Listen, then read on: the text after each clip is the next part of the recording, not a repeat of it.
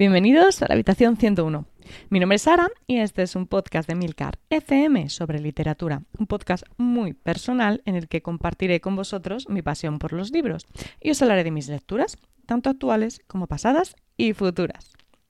Bueno, hola de nuevo a todos y a todas. Aquí empezamos con este podcast una nueva temporada de Habitación 101. Aunque bueno, es un concepto en el que no creo mucho, porque como habéis visto, yo creo que es la primera vez que hago un parón o la segunda. Pero bueno, el caso es que volvemos a abrir la puerta de esta habitación después de un mes de vacaciones. Y lo vamos a hacer con un libro que me llegó a través del canal de Telegram del programa un canal que seguramente vuestra lista de libros pendientes, vuestra esa la famosa pila, ¿no? odiará con, con, todas sus fuerzas, porque la verdad es que mm, me llegan un montón de recomendaciones muy interesantes a través del, del canal. Y bueno, siempre cae, siempre acaba cayendo alguno. Este en concreto me lo recomendó Emilio, que me escucha desde Chile. Y bueno, quiero aprovechar para saludar a, Noa, que es su hija. Es, yo creo que es mi oyente más joven. Y bueno, es una promesa del, del podcasting. El otro día me mandó un audio y bueno, creo que tiene bastantes tablas. Es una auténtica responsabilidad saber que hay gente tan joven escuchando al otro lado. Así que bueno, intentaremos estar a la altura. Bueno, el libro que os traigo hoy se titula Hicksum Dracones. Igual lo he dicho un poco mal, pero bueno, creo que me habéis entendido. Es una antología de relatos del escritor Tim Pratt. Es un autor estadounidense que, bueno, no es muy conocido en nuestro idioma porque tiene poquita cosa traducida, pero lleva escritos más de 20 libros o por ahí, o sea, bastantes. Ha estado nominado a varios premios importantes, como es como los, típicos, ¿no? El Nebula, el World Fantasy y demás. Y bueno, de hecho, actualmente trabaja como editor en la revista Locus, o sea que, vamos, que es un, un habitual del género. Bueno, el título de la antología viene a ser Aquí hay dragones, ¿vale? Y proviene pues de la famosa inscripción del mapa mundi de Hunt Lennox, que supongo que conoceréis.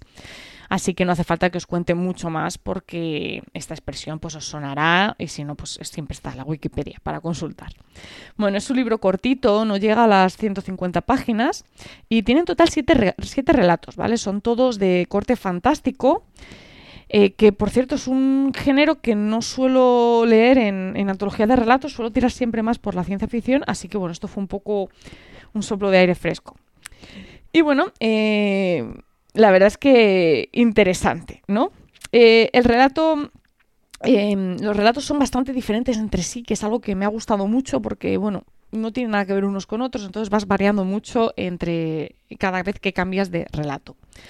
La antología se abre con un, relato titulado Sueños Imposibles, que es muy bueno. O sea, es muy bueno. Yo me lo esperaba porque de hecho fue el que me recomendó, o sea, el libro me lo recomendaron a raíz de este relato. Entonces, pues bueno, yo ya sabía o suponía que este iba a estar bastante bien. Es un relato que se llevó el premio Hugo en 2007 y bueno, me ha gustado especialmente porque es un relato es sencillo, o sea, la gracia que tiene es que es muy sencillo, ¿no? Es un relato que, que fluye de una manera muy natural que hace que la historia brille, eh, brilla sobre, o sea, destaca sobre todo la historia por encima de la manera de narrar la historia, ¿no? Ese, no sé, esa manera de ver cómo van apareciendo los personajes, cómo van interactuando, esas conversaciones que tienen, es em, bueno, es como estar sentado en, en, la butaca del cine, algo que he hecho mucho de menos, por cierto, os imagino que os pasará a todos, sin más preocupación que disfrutar pues, de una historia maravillosa, con, un final que además es redondo, o sea, al final me encantó. La historia está repleta de guiños cinematográficos, por eso hacía un poco la, comparación.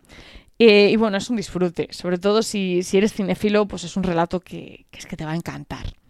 Es una historia que se disfruta mucho. Eh, a mí personalmente me ha traído recuerdos pues, de las películas buenas de Spielberg, ¿no? Cuando cuando hacía cine, ¿no? Y cuando no le daba por destrozar novelas como hizo con Ready Player One. Bueno, mm, esto lo, digo siempre porque tengo mucha manía a esa película, pero no lo puedo evitar. Bueno, otro relato que me ha gustado mucho ha sido El sótano del mundo. Es una historia con un final que es que te descoloca y me parece brillante. Eh, como se dice en el propio relato, nos vamos a encontrar pues, con una especie de Narnia, ¿no? Pero para adultos. Es una historia que no es la más original del mundo, porque bueno, esto ya lo hemos, lo hemos leído, sin ir más lejos, como os decía en, los, libros de Narnia. pero sabe dar el giro de tuerca necesario para convertirse en algo pues diferente, ¿no? Algo especial. Me gusta, me gusta mucho cómo Pratt mezcla los sentimientos más mundanos ¿no? de sus protagonistas con esas realidades cargadas de, fantasía que nos propone. Los protagonistas de sus historias eh, suelen ser gente corriente, ¿no? Personas con las que pues cualquiera puede llegar a identificarse y eso pues ayuda mucho, ¿no? A la hora de meterse en la historia, el poderte identificar con el protagonista siempre es un empujoncito, ¿no?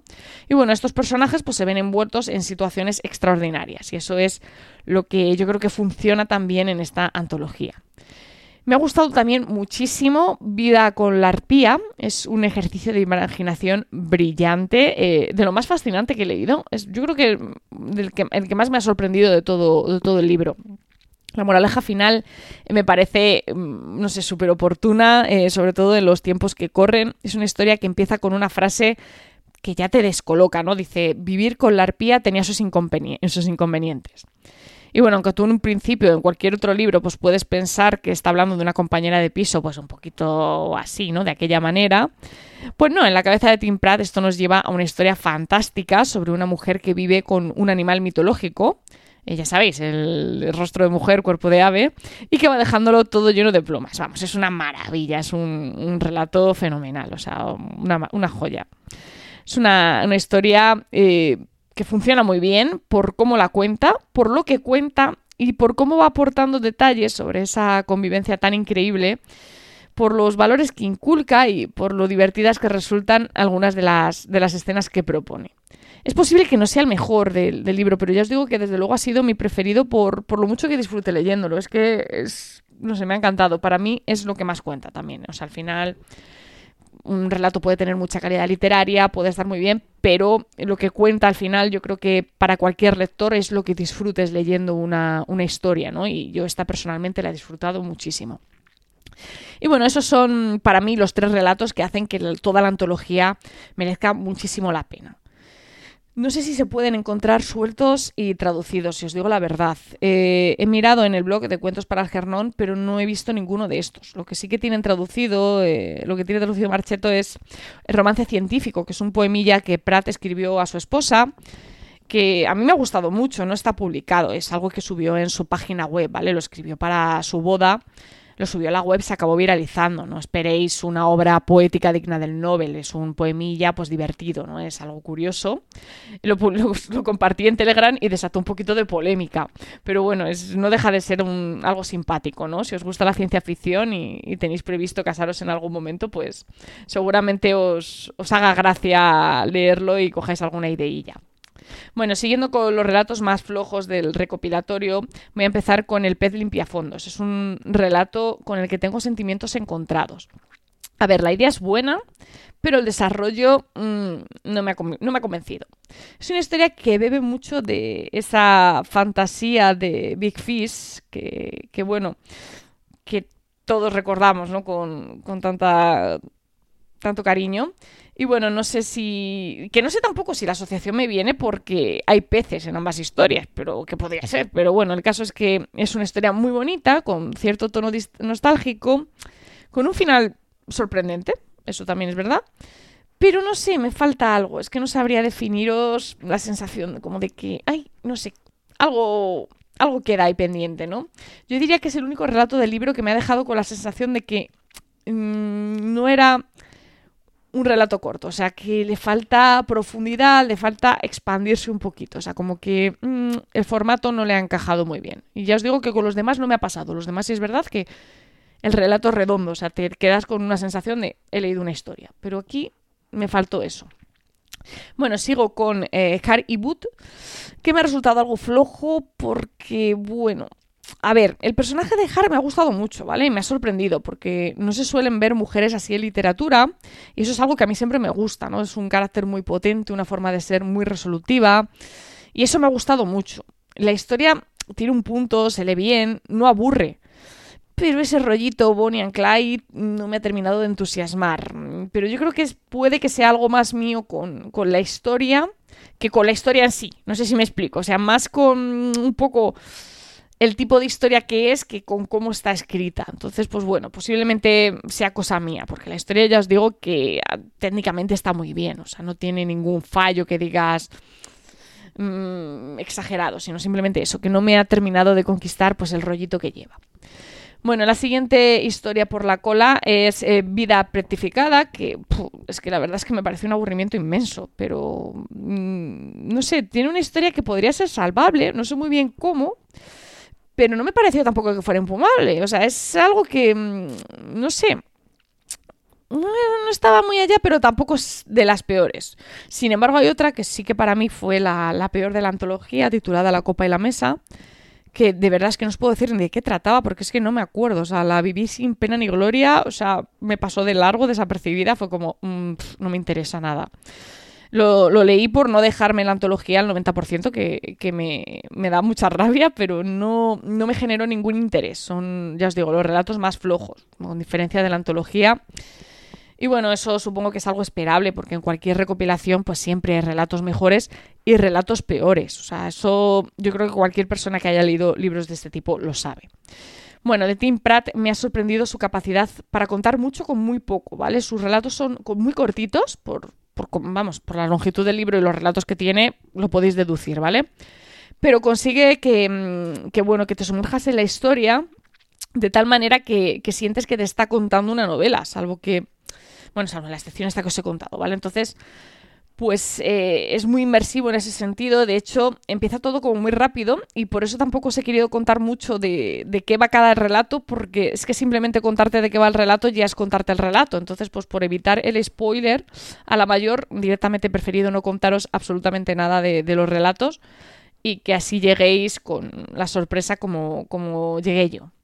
Los personajes de Tim Pratt eh, pues son muy reales, como os decía. Yo creo que precisamente esa es la clave, ¿no? Es lo que consigue que el lector se quede atrapado en sus historias.